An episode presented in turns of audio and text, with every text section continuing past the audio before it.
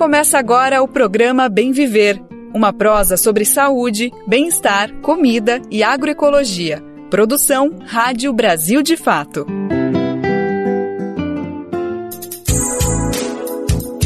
E hoje é quarta-feira, dia 3 de janeiro de 2024. Tá no ar mais uma edição do nosso querido programa Bem Viver, uma produção do Brasil de Fato. Nossa prosa diária sobre assuntos que realmente interessam a todo mundo: saúde, alimentação, cuidados pessoais, agroecologia, justiça social e também aqueles assuntos mais complicados, mais difíceis de digerir, né?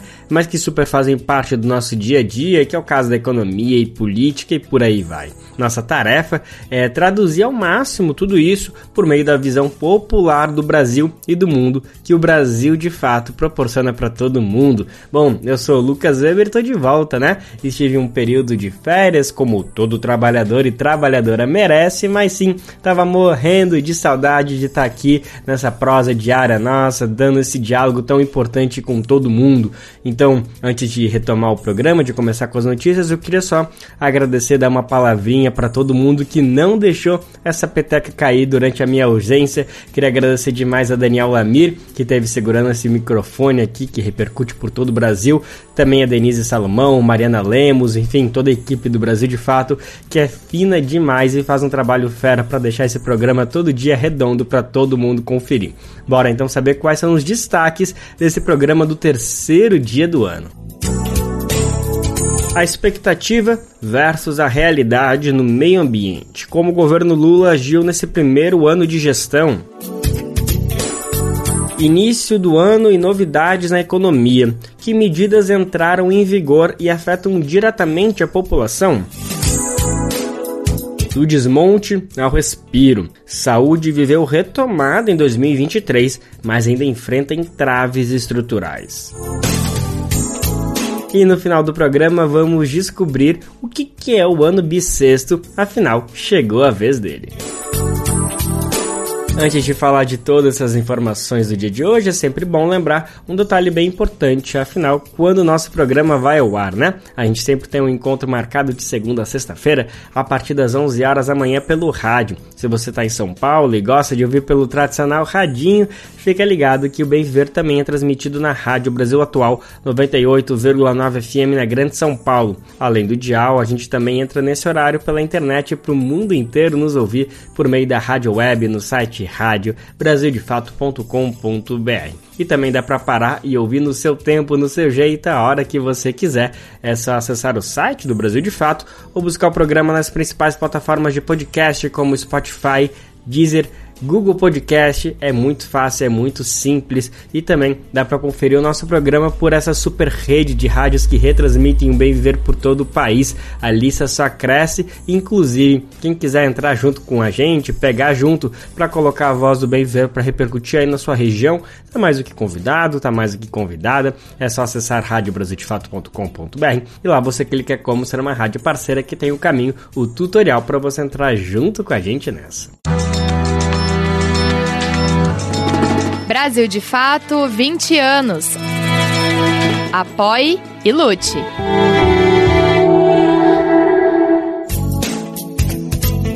Vamos começar o programa então falando de algumas atualizações importantes em relação à economia doméstica, o que tem a ver diretamente com o nosso bolso. E olha, se prepara que tem boas notícias pra gente. A começar pelo salário mínimo, que teve aumento real mais uma vez, pelo segundo ano consecutivo, isso depois de uma sequência de apenas reajustes pela inflação.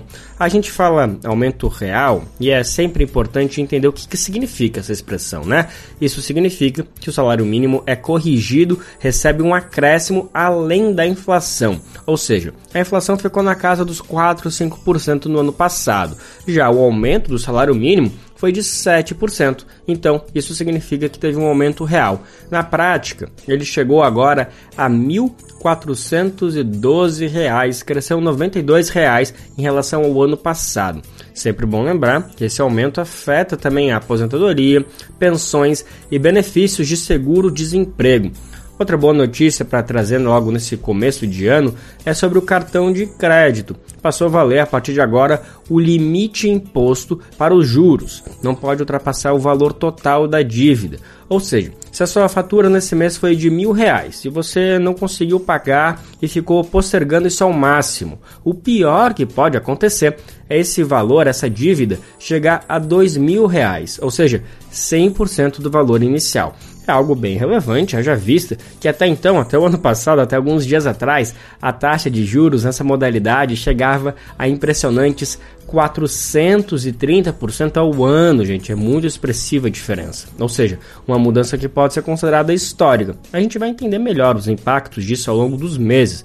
Vale falar mais sobre isso, explicar que cuidados a gente precisa ter com essa medida, mesmo que na prática seja uma proteção para nós consumidores e algumas coisinhas que a gente tem que ficar ligado para não achar que é que é tudo fruta, que é só ir na paz que não vai dar nada errado. Não, a gente precisa ter alguns cuidados, qualquer mudança exige atenção. Bom, para fechar sobre esse bloco Economês, tem mais uma atualização importante que é sobre a LDO, a Lei de Diretrizes Orçamentárias, as regras para os gastos do governo que foi sancionada pelo presidente Lula agora nessa semana, nessa prime nesses primeiros dias do ano, né?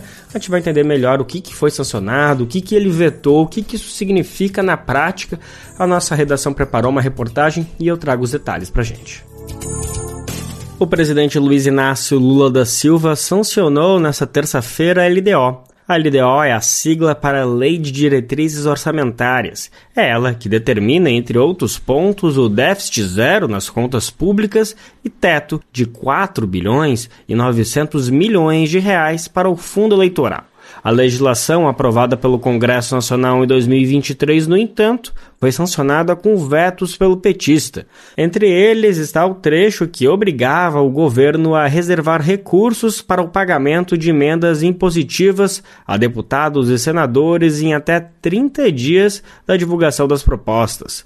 O presidente também derrubou a determinação ao pagamento de emendas transferidas à modalidade fundo a fundo, ou seja, da União para os entes federativos até 30 de junho. Lula vetou ainda o trecho que previa que as emendas de comissão deveriam corresponder a pelo menos 0,9% da receita corrente líquida de 2022. Além disso, ele barrou o artigo que proibia a União de ter despesas que incentivem invasão ou ocupação de terras, o aborto e que atentem contra a família tradicional. Esse trecho foi originado de uma emenda apresentada pelo deputado Eduardo Bolsonaro, do PL, e visto como inconstitucional.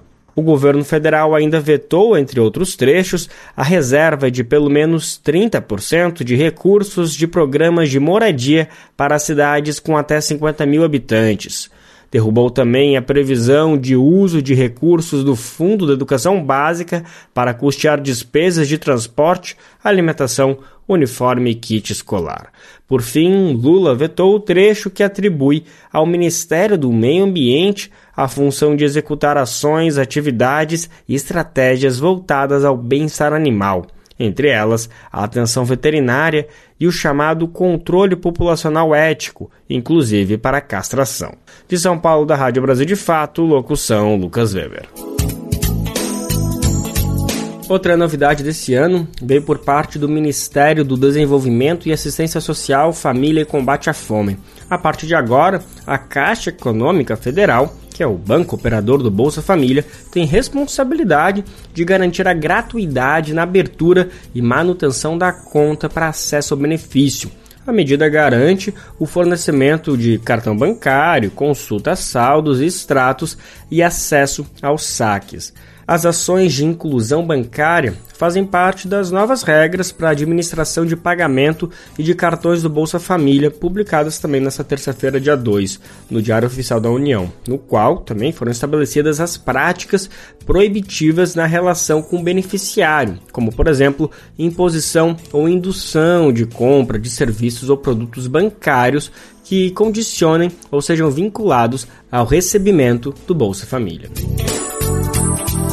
Todas essas mudanças que a gente acabou de comentar, principalmente em relação ao aumento real do salário mínimo e também do limite do cartão de crédito, podem ser tímidas, mas atuam em algo que é fundamental, que é o combate às desigualdades no país. Algo que é histórico, né? Já teve momentos mais prósperos, mas ultimamente o que a gente tem visto é uma situação vergonhosa. Atenção para esses números divulgados essa semana pelo próprio governo.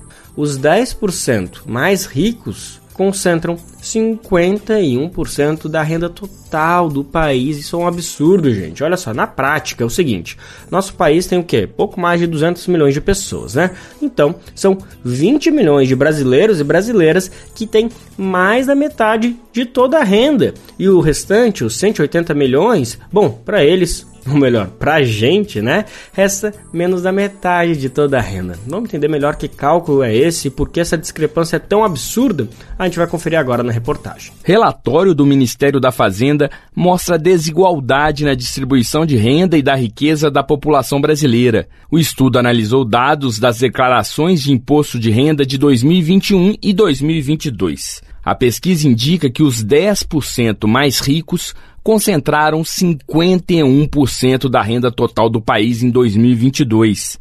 Já a metade dos declarantes, que representa as pessoas com menor renda, detém 14% do total de ganhos. Em relação à riqueza, que soma bens e direitos declarados no imposto de renda, a concentração é ainda maior. Os 10% mais ricos concentram 58% da riqueza nacional. A pesquisa mostra ainda que a maior isenção de imposto de renda é sobre lucros e dividendos, que é a remuneração dos acionistas de empresas, que chega a 35% do total.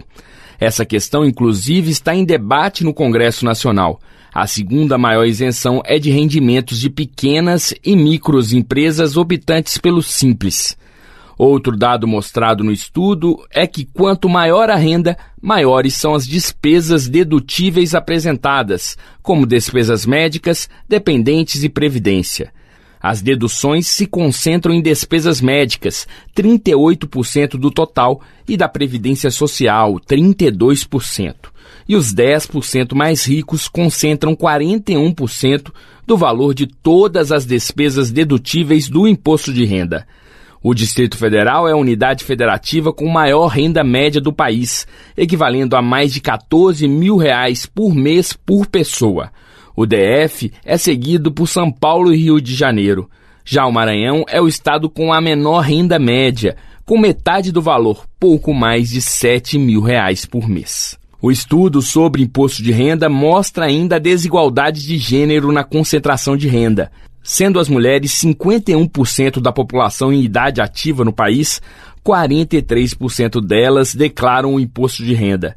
Do total da renda declarada, apenas 37% é das mulheres e quase 63% é dos homens. Da Rádio Nacional em Brasília, Gésio Passos. Outra informação importante sobre dívidas, essas coisas, olha só. Desde ontem, os contribuintes com pendências com o fisco podem quitar dívidas com descontos de 100% das multas e dos juros. Podem participar pessoas físicas e jurídicas, desde que confessem o débito com a Receita Federal. O contribuinte vai pagar 50% do débito com entrada e parcelar o restante em 48 meses. Essa ação da Receita faz parte do programa Autorregularização Incentivada de Tributos. Quem aderir vai pagar somente o valor principal do débito, destindo de eventuais ações na Justiça troca do período de juros e multas. Já aquele que não participar vai pagar a multa de mora de 20% do valor da dívida. Quase todos os tributos da Receita Federal estão incluídos nessa renegociação, exceto as dívidas do Simples Nacional, e a adesão pode ser pedida no ECAC, que é o Centro Virtual de Atendimento que fica disponível lá no site da Receita Federal. Lembrando que essa oportunidade com fisco vai apenas até o dia 1 de abril e não é mentira nem piadinha.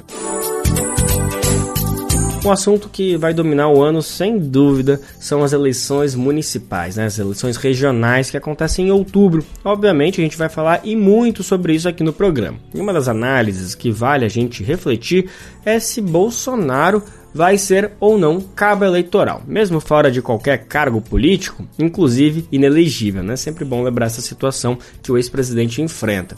Afinal, a manifestação de Bolsonaro para algum candidato vai atrair ou vai afastar eleitores? Nossa reportagem ouviu especialistas que acreditam que o ex-presidente segue sim influente. Vamos entender melhor? Quem conta pra gente é Nicolau Soares. As manifestações bolsonaristas nas últimas semanas de 2023 apontam que a extrema-direita ainda está atuante no país. Nem mesmo os escândalos de corrupção envolvendo Jair Bolsonaro e a frustrada tentativa de um golpe de Estado foram capazes de mudar esse cenário. Os seguidores do ex-presidente se manifestaram contra a indicação de Flávio Dino ao Supremo Tribunal Federal eles também protestaram em relação à morte de Clériston Pereira da Cunha, no complexo penitenciário da Papuda, em Brasília. Cunha estava preso por participar dos atos golpistas do 8 de janeiro, que culminaram na invasão e depredação dos prédios dos três poderes. Para o especialista em política André Caissal, professor da Unicamp, as manifestações são um indício de que o bolsonarismo ainda goza de uma fatia importante da opinião pública. A análise é que o bolsonarismo foi capaz de consolidar uma base de apoio muito forte durante o mandato do ex-presidente. O fato é, apesar de ter queimado muito capital político desde então, seja por não ter encabeçado, como seus apoiadores mais radicais esperavam, um golpe, seja por ter alentado uma insurreição fracassada no 8 de janeiro, né? seja pelos casos de corrupção, etc., seja pelo seu próprio sumiço né? no período, no atribulado período de transição, o Bolsonaro perdeu, queimou o capital político. Mas é impressionante que ele ainda tem muito. Outro fator desgastante foi a CPMI do 8 de janeiro, que jogou holofote sobre as articulações da extrema-direita para um golpe. É o que avalia a professora Marina Sliesarenko Barreto, pesquisadora do Núcleo Direito e Democracia do SEBRAP, o Centro Brasileiro de Análise e Planejamento. Ela lembra ainda que Bolsonaro foi declarado inelegível pela TSE por abuso de poder político e uso indevido dos meios de comunicação. A gente teve várias iniciativas, né? assim, de lados diferentes, mas que ainda não foram possíveis, porque de fato, se a gente olhar para a sociedade, é, o movimento, enfim, bolsonarista continua aí, presente. É só olhar para os últimos protestos que a gente teve na Avenida Paulista. A cientista política afirma que, embora tenham sido feitas iniciativas relevantes, elas não foram suficientes para frear o bolsonarismo. A gente teve quatro anos de autoritarismo todo dia, desde a presidência da República, escalonando, né, capitalizando-se pelas instituições. Uhum. E um movimento, e, e, o Bolsonaro surfou num movimento civil que já estava sendo gestado antes dele. Sim. Né? Ele conseguiu seu nome de uma nova direita que estava sem líder e que estava procurando cabeças, assim, né? Uhum. Então, é, é um movimento que não dá para desconstruir do dia para o outro, muito pelo contrário, isso exige muita cultura democrática, muita responsabilização institucional também. Especialistas acreditam que a força do bolsonarismo deverá ficar mais explícita nas eleições municipais deste ano. Para Lincoln Telhado, doutor em ciência política pela Universidade de São Paulo, a figura de Bolsonaro nesse momento é de um cabo eleitoral. Teve um arrefecimento na parte judicial ali que ele estava enfrentando e agora ele começa é, a tentar retomar aquela mobilização que ele sempre fez, aproveitando também é, do arrefecimento. Né? Ele não está mais na mídia por conta de dos processos ou de acusações, né? Então ele se coloca é, agora como um, um, cabo eleitoral, digamos assim, um puxador de votos, um, um grande centro é, das atenções é, bolsonaristas, né? Telhado explica que o bolsonarismo tem a característica de ser forte nas urnas devido ao alinhamento dos valores articulados por Bolsonaro. O analista político lembra que nas eleições passadas, o PL, partido de Bolsonaro, fez 99 deputados federais, a maior bancada da Câmara. Por isso, ele acredita que o pleito municipal de 2024 deve ser um grande termômetro para saber se, após a saída da presidência, Bolsonaro continua se mantendo relevante. O especialista aposta em uma nova polarização no país nas urnas, entre eleitores de Lula e Bolsonaro, dessa vez definindo a configuração do poder nos municípios brasileiros. De São Paulo, da Rádio Brasil de Fato, com reportagem de Caroline Oliveira, locução Nicolau Soares tem tempo ainda, né? A gente só vai saber na prática todos esses resultados, todas essas análises lá em outubro. Até lá a gente tem muita coisa para conversar, inclusive lembrar aquelas dicas importantes de como regularizar o título de eleitor, como fazer para estar tá tudo bonitinho, tudo certinho, tudo cheiroso para poder participar da maior festa da democracia.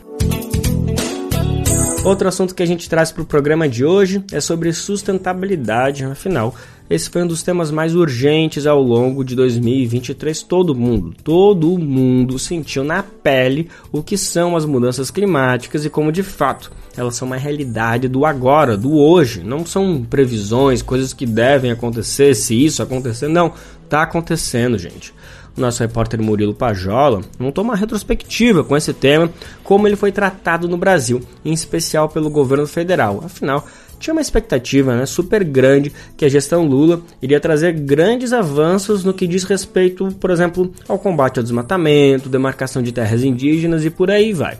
E aí, afinal, essas expectativas foram atendidas? Que balanço a gente tem que fazer? Para responder essas e outras perguntas, a gente vai ouvir agora uma análise do especialista Márcio Sentilli. Ele é fundador do ISA, um instituto socioambiental, uma organização da sociedade civil super importante que monitora de perto todos esses dados que a gente vai ouvir agora. Vamos conferir então essa conversa que o nosso repórter Murilo Pajola teve com Márcio Sentilli do ISA. Eu converso com o Márcio Santilli, fundador do Instituto Socioambiental Ambiental, uma das principais organizações do terceiro setor desse segmento no Brasil. Márcio, te agradeço pela participação.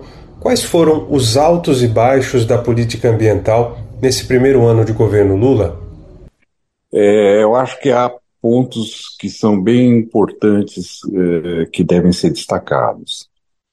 É, do ponto de vista da diplomacia presidencial, acho que o Brasil deu uma guinada importante né, recuperou a sua posição é, que ele já tinha, no, já teve no passado, né, de liderança é, no trato da questão climática e também em outros frontes. É, e isso é uma, é uma sinalização importante, né, é, em vista é, do impacto crescente, presente das mudanças climáticas sobre o nosso país. E, nesse sentido, o ano de 2023 foi especialmente grave, né, com uma sucessão quase que infinita de desastres climáticos, é, com fenômenos climáticos extremos no Rio Grande do Sul e Santa Catarina, ondas de calor no sudeste, centro-oeste, eh, nordeste do país, essa seca inédita na, na região amazônica, é, e tudo isso indicando que, de fato, a política pública não pode ignorar né, essa variável que se tornou imperativa no mundo de hoje é, e com a qual praticamente o governo passado não, não, não queria lidar, né? não, não queria reconhecer. Né? É, acho que no âmbito do Ministério do Meio Ambiente é, houve avanços importantes, né? a reversão da tendência de alta do desmatamento na Amazônia para uma tendência de baixa ela tem um impacto muito grande do, do ponto de vista político é, e do ponto de vista planetário, reforça muito a posição política do Brasil em vários fóruns, além de representar uma reação, uma situação de quase total descontrole que se criou anteriormente, é, e enfrentar essa situação com quadros reduzidos, né? porque até o momento o IBAMA é, e outros órgãos de controle não tiveram condições de fazer concurso público, de agregar né, é, outros quadros e se aparelhar devidamente para enfrentar o tamanho do desafio que está colocado. É, e acho que, eh, sem dúvida, com todas as dificuldades e barreiras e marcos temporais da vida, o Ministério dos Povos Indígenas também é, é um, é uma, representa um momento importante, né? Assim como a presença de pessoas indígenas é, na FUNAI, na presidência da FUNAI, é, e na coordenação da CESAI, que é o maior orçamento de política pública voltado para a questão indígena que a gente tem no país. É, isso marca um outro capítulo aí da, da, da história né, da, dessas relações quando pessoas oriundas do movimento indígena passam a ter um protagonismo direto na política do Estado. Né?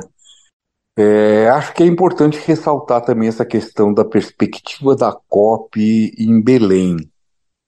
Né? É, porque veja você que a gente já teve esse ano numa COP nos Emirados Árabes a participação de mais de duas mil pessoas do Brasil, né?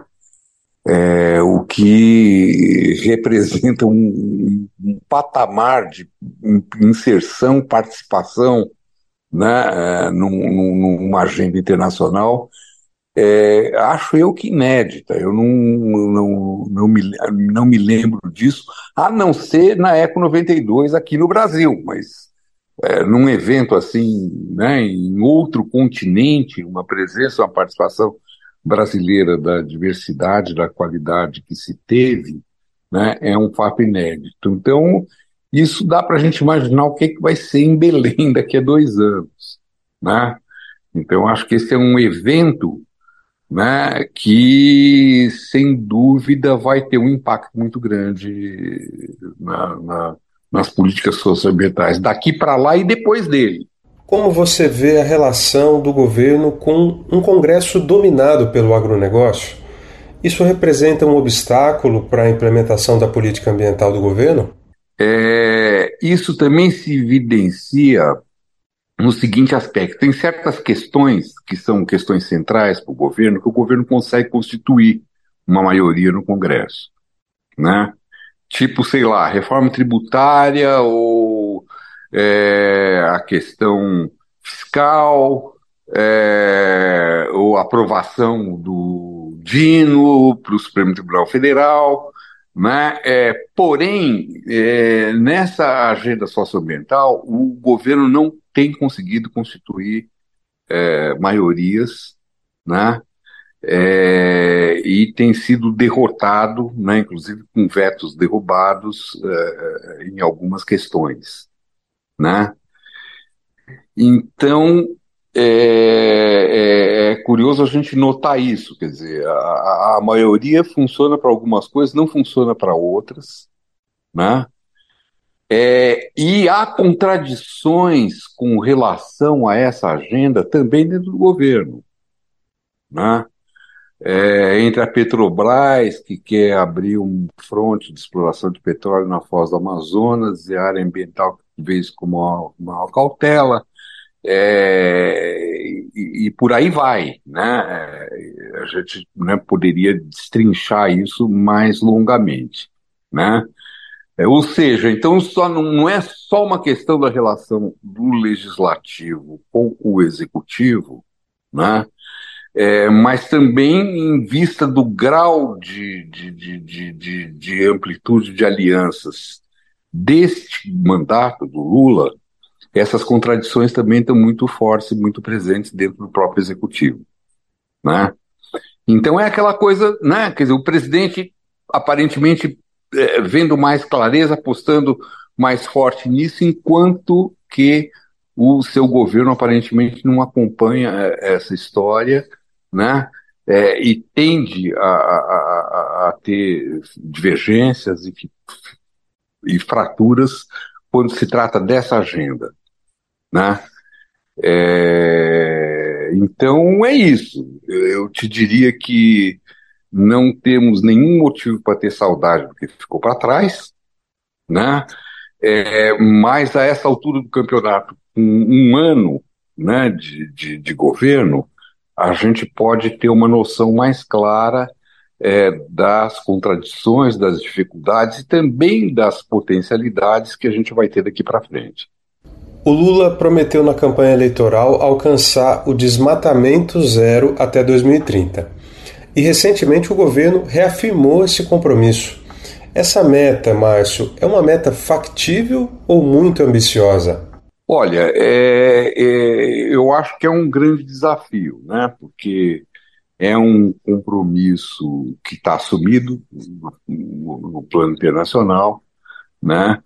É, o rigor desse compromisso também tem a ver com o rigor do cumprimento ou não das metas de outros países que assumiram é, compromissos também no âmbito do Acordo de Paris, né? É, e tem a questão da, da Amazônia, né? Que é uma questão chave, é, porque houve, sem dúvida nenhuma, um fortalecimento muito grande da economia predatória na região da Amazônia durante o mandato do Bolsonaro, é, e o enfrentamento a essa situação agora é, é um enfrentamento complexo, é um enfrentamento difícil, né? Então, se a gente colhe resultados positivos do ponto de vista de já ter eh, se alcançado algum impacto na redução da taxa de desmatamento da Amazônia, né? É, o mesmo nos pode dizer em relação ao Cerrado, e, ao mesmo tempo, a gente tem outros ingredientes aí que, que, que estão presentes na cena que são extremamente preocupantes, como o vínculo crescente do crime organizado e do narcotráfico com essas frentes de exploração predatória. Né? Garimpos ilegais, pistas de pouso clandestinas, né? toda essa rede da economia predatória se articulando de forma mais forte com, com o crime organizado, né? É, com conexões nos países vizinhos, né? É, compondo um quadro que, que coloca a segurança pública como um desafio fundamental para você poder alcançar qualquer meta, né? É, para recuperar o controle efetivo do Estado sobre partes do território que acabaram ficando na mão dessa galera aí, né? É, então, essa é uma outra variável né, dessa discussão, que é a variável da segurança pública na região amazônica. Né? É bom é, a gente lembrar que enquanto a gente teve uma queda nas taxas de homicídio do país de um modo geral, nesses anos, houve um aumento na região amazônica, na região norte, né? É, isso está associado, talvez, à transferência de chefe do tráfico para presídio da Amazônia, não sei, né? mas, enfim, esse contexto da, da, da, Acho que não só, né? Isso pode explicar o nosso lado de cada fronteira, mas tem a inserção desses outros grupos, né? Da Venezuela, da Colômbia, é, na, na, nesse contexto, né?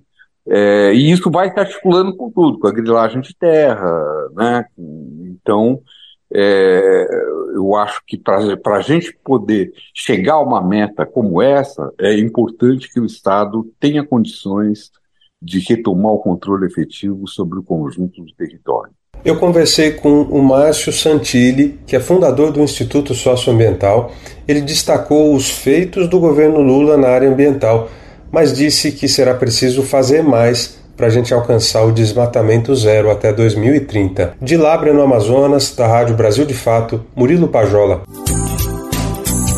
Outra retrospectiva que a gente traz nesse contexto de balanço do primeiro ano da gestão Lula é sobre saúde. A gente tem uma reportagem especial sobre isso, mas antes de trazer ela em detalhes, tem uma outra notícia aqui que de certa forma pode ser até uma introdução para esse tema. Olha só, a vacina contra a Covid-19 para crianças de 6 meses até menores de 5 anos já faz parte do calendário nacional de vacinação. Dá até uma emoção trazer uma notícia dessa, né, gente? Isso porque esse fato é importante, mostra que existe uma atenção do Ministério da Saúde para esse tema. Pensa só, essas crianças de 6 meses e menos de 5 anos, em grande parte, nasceram depois da pandemia, ou melhor dizendo, depois desse momento mais intenso da maior circulação do vírus. Então, não tiveram contato nem com a vacina, nem com o vírus, o que deixa elas mais vulneráveis a uma infecção. Então vamos saber mais detalhes por que, essa medida do governo federal é importante o que, que a gente precisa ficar sabendo sobre esse tema. A vacina contra a Covid-19 para crianças de 6 meses a menores de 5 anos faz parte, a partir de agora, do calendário nacional de vacinação. Com essa mudança, o Ministério da Saúde passa a recomendar uma dose anual ou semestral para grupos prioritários com 5 anos de idade ou mais e maior risco de desenvolver formas graves da doença, independentemente do número de doses prévias recebidas. Também poderão se vacinar pessoas com mais de 5 anos, mesmo não fazendo parte dos grupos prioritários, que não foram vacinadas antes ou receberam apenas uma dose. Renato Kifuri, vice-presidente da Sociedade Brasileira de Imunizações, ressalta a importância da vacinação de crianças até dois anos. Na Covid-19, existe um grupo que não teve nenhuma experiência ainda com vacinas, não teve oportunidade de se vacinar e nem de se expor ao vírus. São justamente as crianças que vêm nascendo nos dois últimos anos. Porque essas crianças nasceram no momento da pandemia controlada, não tiveram exposição ao vírus e nem foram vacinadas adequadamente. Esse hoje representa um dos principais, além dos maiores de 80 anos, grupos de maior risco para hospitalização. Quem quiser consultar a sua situação vacinal pode conferi-la pelo aplicativo Conect SUS Cidadão. O registro de vacina também é feito no cartão de vacinação em papel, pelo profissional de saúde. Quem não tiver acesso ao aplicativo pode procurar uma unidade de saúde e verificar por lá. Para isso, devem ser apresentados documentos pessoais ou o cartão do SUS ao profissional de saúde para a conferência. Da Rádio Nacional no Rio de Janeiro, Carolina Pessoa. Bom, como a gente comentou, a gente trouxe essa notícia porque é, de certa forma, é uma introdução para a retrospectiva que a gente vai ouvir agora sobre o primeiro ano do governo Lula em relação à saúde. Afinal, não tem como desvincular tudo o que aconteceu até agora nessa gestão com tudo que rolou nos últimos anos. E aqui a gente se refere especificamente ao negacionismo científico que atingiu o Brasil na era Bolsonaro, né? Quando foi negada a eficácia da vacina, foi defendido remédio sem nenhuma comprovação e até estimulado que as pessoas pegassem logo o vírus. A gente ouviu isso ao longo de quatro anos, então é algo que a gente precisa colocar na balança e entender o que, que mudou dessa terceira gestão do governo Lula. E a gente nem precisa falar só sobre a Covid, tem outras questões sobre vacinação também que são super pertinentes e ajudam a explicar esse abismo que o Brasil enfrentou durante a gestão Bolsonaro e agora começa a perceber de fato nesse primeiro ano de Lula. Isso porque a gente tem percebido que a imunização infantil está crescendo depois de sucessivos anos de queda. E aí eu me refiro a sarampo, poliomielite, entre todas outras doenças. A gente vai saber mais agora sobre esse balanço, esse panorama de como foi a saúde em 2023 na reportagem especial de Nara Lacerda que eu trago pra gente. Há pouco mais de um ano, no apagar das luzes de 2022, o Brasil se via frente à expectativa de ter o menor orçamento da história para o setor da saúde. Na ocasião, a equipe de transição do governo eleito de Luiz Inácio Lula da Silva tentava reverter as perdas com a PEC da transição, aprovada dias antes do início do ano passado. Quando saiu da presidência, Jair Bolsonaro deixou também uma proposta orçamentária que reduzia os investimentos em saúde em mais de 22 bilhões de reais, isso para 2023. A PEC da gestão Lula permitiu deixar de fora do teto de gastos 145 bilhões do orçamento para bancar despesas como Bolsa Família, o Auxílio Gás e o Farmácia Popular. O primeiro desafio da saúde tomou as manchetes de todo o país ainda em janeiro, quando surgiram denúncias de uma grave crise sanitária no território Yanomami, em Roraima. A saúde e a sobrevivência da etnia, no entanto, continuam representando um desafio, já que garimpeiros voltaram a explorar o ouro na região. Por falar em desafios, o ano de 2023 começou com o Brasil em situação alarmante nos índices gerais de vacinação. Segundo dados do Fundo das Nações Unidas para a Infância, a taxa de imunização despencou de índices superiores a 90% para cerca de 70%. Como parte de uma estratégia nacional, o Ministério da Saúde lançou o programa Saúde Consciência para reforçar as campanhas de conscientização e combater fake news. Evelyn Santos, ativista pela vacinação no país, lembra o Programa Nacional de Imunização, que completou 50 anos em 2023, e isso deve ser comemorado. Nesse sentido, ela ressalta a retomada das ações registradas no ano passado, mas pondera que ainda é preciso ir além. Os valores ainda em várias dessas vacinas do calendário ainda estão abaixo do que seria a meta. Ou seja, temos que comemorar sim pela tradição que temos e por esse resgate que parece estar acontecendo, mas temos que seguir trabalhando. Isso é bastante importante e isso não é um movimento isolado. Ao redor do mundo todo, né, o movimento anti-vacina vem aí na, é, na última década, um pouco mais, dependendo do país, e a hesitação vacinal, também contribuindo para essa né, é, diminuição das coberturas. Mas acho que a gente tem que entender o papel do setor de saúde como proativo nesse processo e que vamos conseguir, né? Estamos muito animados. Segundo o governo, mais de 151 milhões de reais foram repassados para estados e municípios, com foco especial na implementação da vacinação nas escolas. Em 2023, quase 4 mil prefeituras adotaram a imunização de crianças e adolescentes no ambiente escolar. Os horários das salas de imunização foram ampliados e as equipes de saúde realizaram busca ativa de não vacinados, entre outras medidas as campanhas e os investimentos já mostraram efeitos. O país conseguiu chegar a 80% da população com esquema vacinal contra a Covid-19 completo em 2023. Mais de 38 bilhões de reais foram direcionados a ações de combate ao coronavírus. Além disso, houve um aumento na cobertura de oito vacinas recomendadas para crianças com um ano de idade. Além das ações para conter as crises na saúde indígena e na vacinação, o governo recriou programas que estavam suspensos. Também fez investimentos em áreas que foram deixadas de lado pela gestão anterior. Nessa lista estão Mais Médicos, o Farmácia Popular, a Rede Cegonha e o Brasil Sorridente, por exemplo mas a retomada ainda não é suficiente para reverter as perdas recentes e a falta histórica de financiamento. Segundo uma pesquisa do Instituto de Estudos para Políticas de Saúde, o dinheiro destinado para o setor sofreu queda de 64% entre 2013 e 2023. O levantamento publicado em maio já levava em consideração o que era previsto para o ano. Evelyn Santos afirma que a falta de investimentos atinge principalmente populações periféricas e vulneráveis, como mulheres, crianças, pessoas negras e indígenas. Ela defende mais recursos, principalmente para atenção básica, considerada primordial para os fatores determinantes da saúde. A gente faz muito com muito pouco. Por que, que eu estou dizendo isso? Se a gente olhar o PIB gasto em saúde, né, do PIB, quanto é gasto em saúde no Brasil, a gente está em linha com países da OCDE, países bem desenvolvidos e comparáveis conosco. Agora, quando a gente vai olhar quantos por cento desse gasto são gasto público, ou seja, a saúde pública, e que atende 100% da população em vários serviços, e grande parte da população também na assistência, né, que são as pessoas que usam exclusivamente esse sistema de saúde, a gente vê que não chega a 4%. O planejamento orçamentário deixado pelo governo de Jair Bolsonaro foi revertido com a PEC de transição, aprovada em dezembro de 2022. Já o teto de gastos deixou de vigorar com a aprovação do arcabouço fiscal em agosto passado. Como afirma Rosa Nonoco, presidenta da Abrasco, Associação Brasileira de Saúde Coletiva.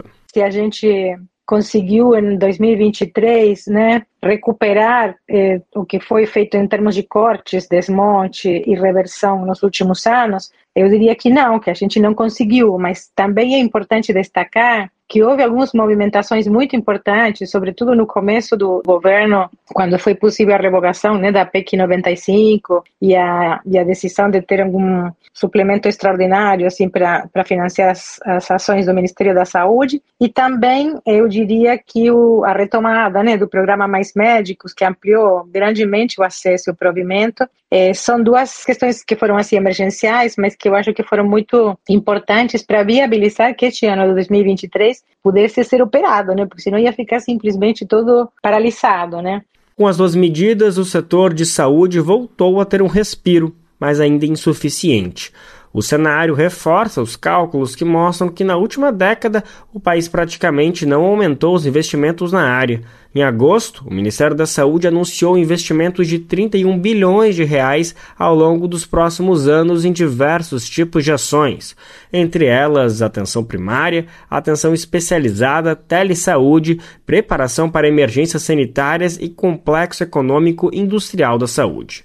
O ano de 2023 na saúde também foi marcado por um intenso movimento de retomada de participação da sociedade nos debates e decisões do setor. Na primeira semana de julho, foi realizada em Brasília a Conferência Nacional de Saúde, com mais de 6 mil pessoas. Participaram a população em geral e entidades da sociedade civil, fóruns regionais e movimentos sociais. Nos meses anteriores ao governo, conferências municipais, estaduais e livres foram realizadas. Em cada uma delas, uma série de propostas foram apresentadas.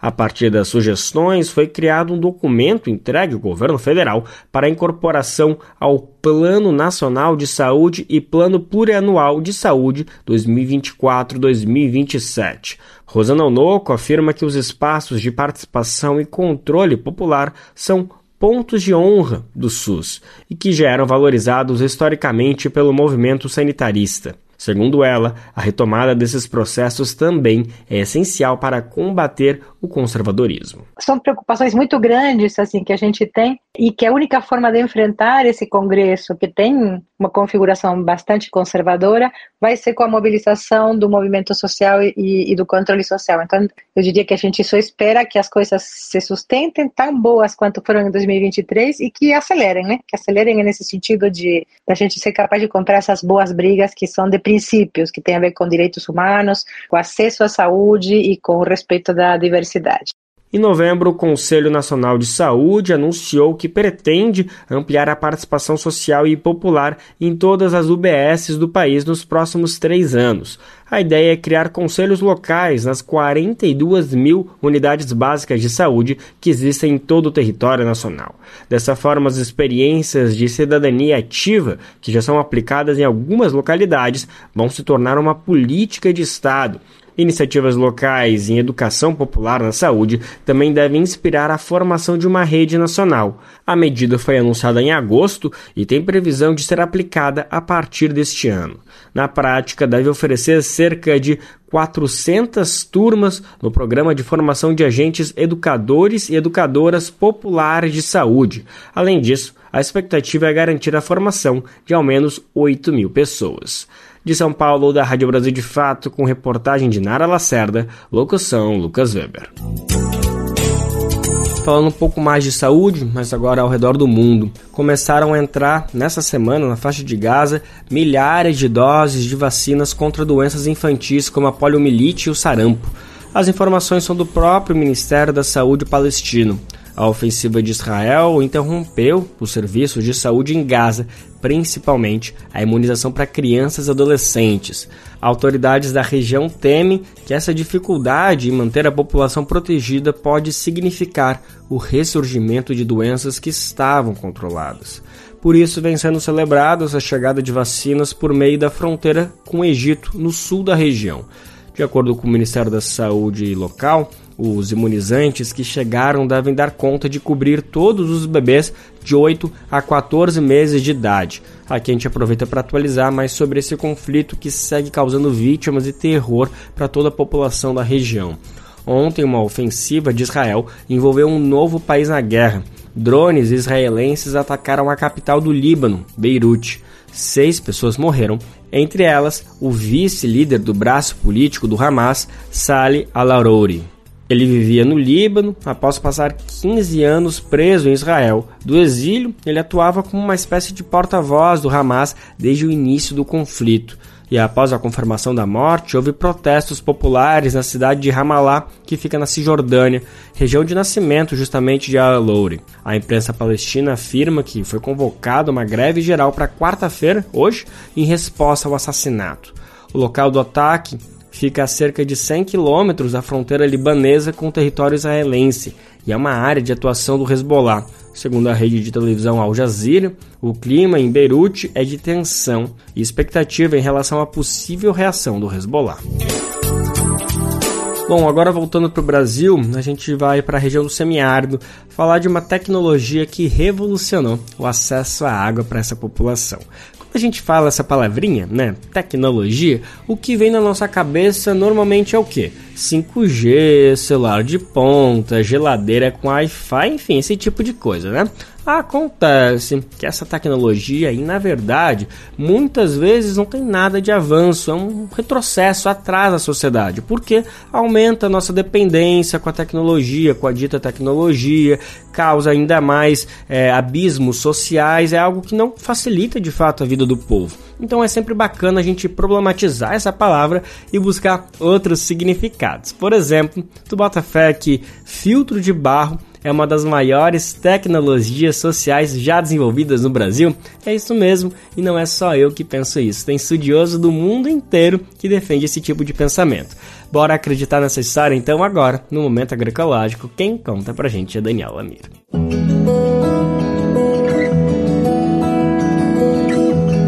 Momento Agroecológico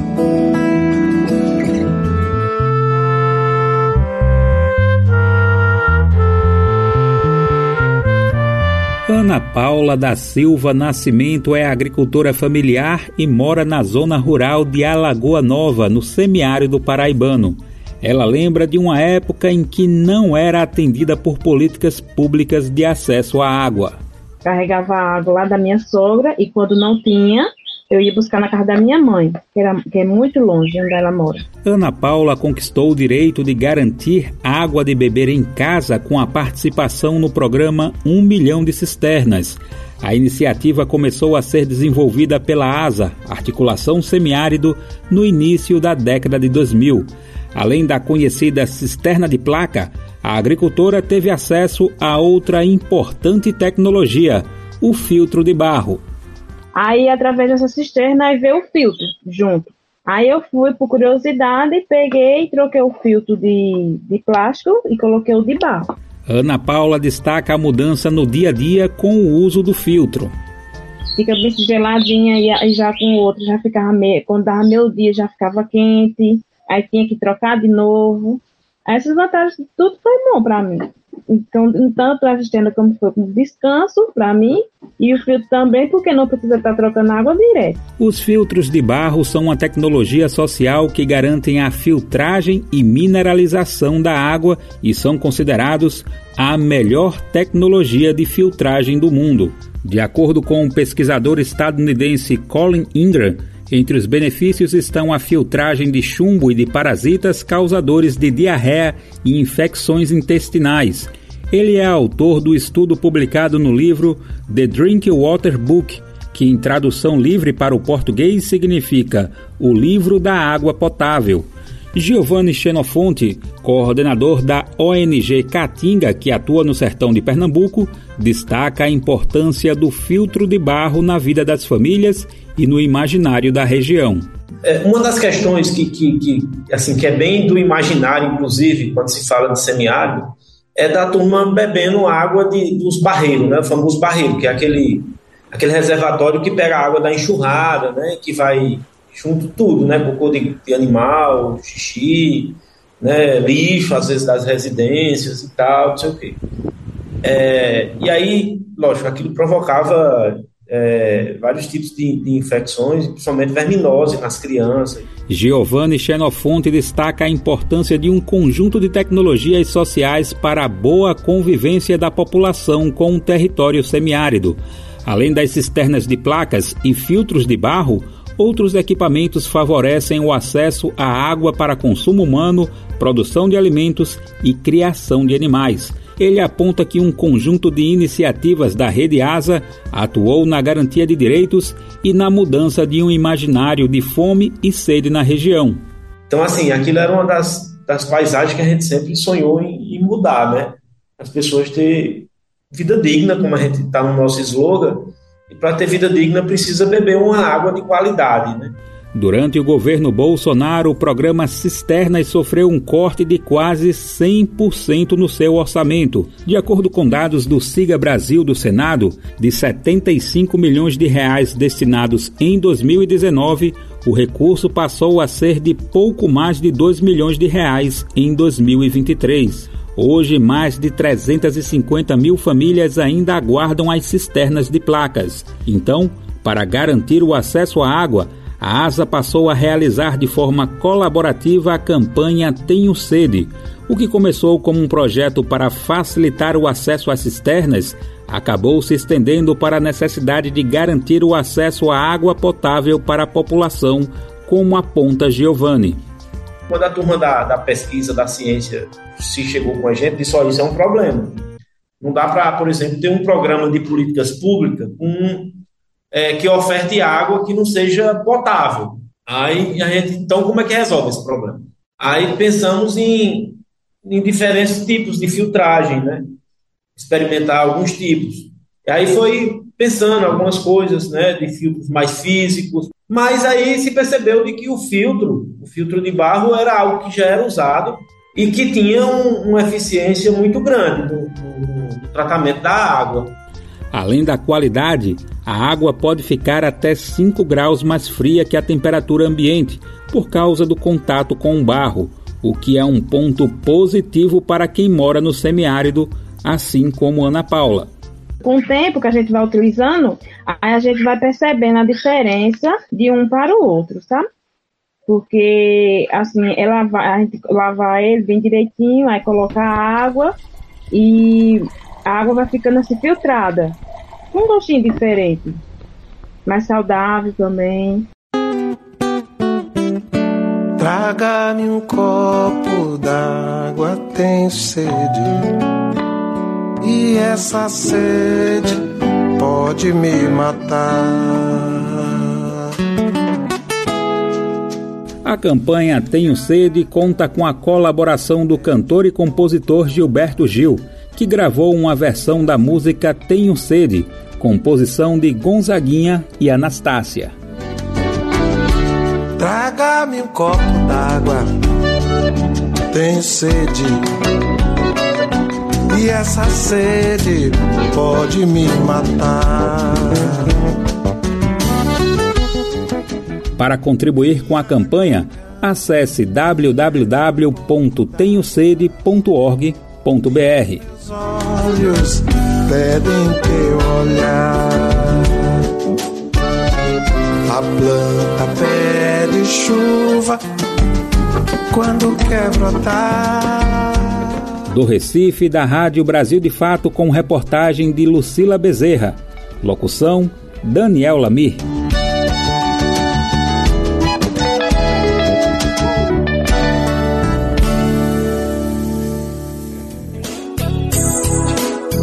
E para fechar o programa de hoje, vamos tirar uma dúvida de muita gente, inclusive minha, que é o que, que é esse tal de ano bissexto? Essa palavrinha tá rolando bastante por aí, afinal 2024 é ano bissexto. Na prática significa que fevereiro vai ter 29 dias, não 28 como de costume. Mas por quê? Quem inventou isso? Quando e por que esse nome bissexto? Tá na hora de descobrir tudo isso agora na reportagem. O ano de 2024 será bissexto e com um dia a mais terá 366 dias no total. Normalmente o ano tem duração de 365 dias e os meses têm 30 ou 31 dias, sendo somente fevereiro com 28. Mas de 4 em 4 anos ocorre um ano bissexto, com fevereiro tendo 29 dias. Isso acontece para ajustar o ano civil no calendário gregoriano ao ano solar, que é o tempo que a Terra leva para dar uma volta completa em torno do Sol de aproximadamente 365 dias e 6 horas. É o que explica a astrônoma do Observatório Nacional, Josina Nascimento. Só que o ano civil tem 365 dias e a Terra gasta para dar uma volta em torno do Sol 365 dias e mais um pouquinho. 5 horas, 48 minutos e 46 segundos. Então, se arredondar isso para 6 horas, você vê que a cada 4 anos você acerta o passo acrescentando um dia. O calendário gregoriano com as regras para o ano bissexto foi criado pelo Papa Gregório XIII como conta Josina Nascimento. Essa diferença entre 5 horas, 48 minutos e 46 segundos e 6 horas, essa pequena diferença acumulada daria que ao longo de 400 anos você não poderia acrescentar três dias desses. E se instituiu que essa diferença se faria nos séculos inteiros. Foi isso que consagrou o Papa Gregório XIII é, no ano de 1582. O calendário gregoriano é o vigente para a grande maioria dos países nos dias de hoje da Rádio Nacional em Brasília, Renato Ribeiro. E o nosso programa de hoje fica por aqui, mas antes, se me permitem, queria só desejar um feliz aniversário para minha mãe, Sayonara Salum, que está completando mais uma voltinha ao sol hoje, dia 3 de janeiro. Então, queria dedicar esse programa para ela. Muito obrigado pela sua audiência. E é isso, amanhã tem mais um programa para todo mundo, sempre a partir das 11 horas da manhã. O nosso Bem Viver tá de volta, te esperando. Você pode nos ouvir na Rádio Brasil Atual 98,9 FM na Grande São Paulo ou no site radiobrasildefato.com.br. O programa vai ao ar em diversas rádios pelo país e a lista completa de emissoras que retransmitem Bem Viver você encontra no nosso site na matéria de divulgação diária do programa. Aqui a gente aproveita para agradecer esses veículos por estarem com a gente. O Bem Viver também fica disponível como podcast no Spotify, Deezer, iTunes e Google Podcast. Este programa teve apresentação e roteiro de Lucas Weber, edição e produção de Mariana Lemos, Daniel Lamir e Douglas Matos. Trabalhos técnicos de Lua Gattinone, Adilson Oliveira e André Paroche. Coordenação de Rádio TV Moniz e Ravena. Diretora de programas de áudio Camila Salmásio. Direção executiva Nina Fidelis. Apoio toda a equipe de jornalismo do Brasil de Fato. Você ouviu o programa Bem Viver uma prosa sobre saúde, bem-estar, comida e agroecologia. Produção Rádio Brasil de Fato.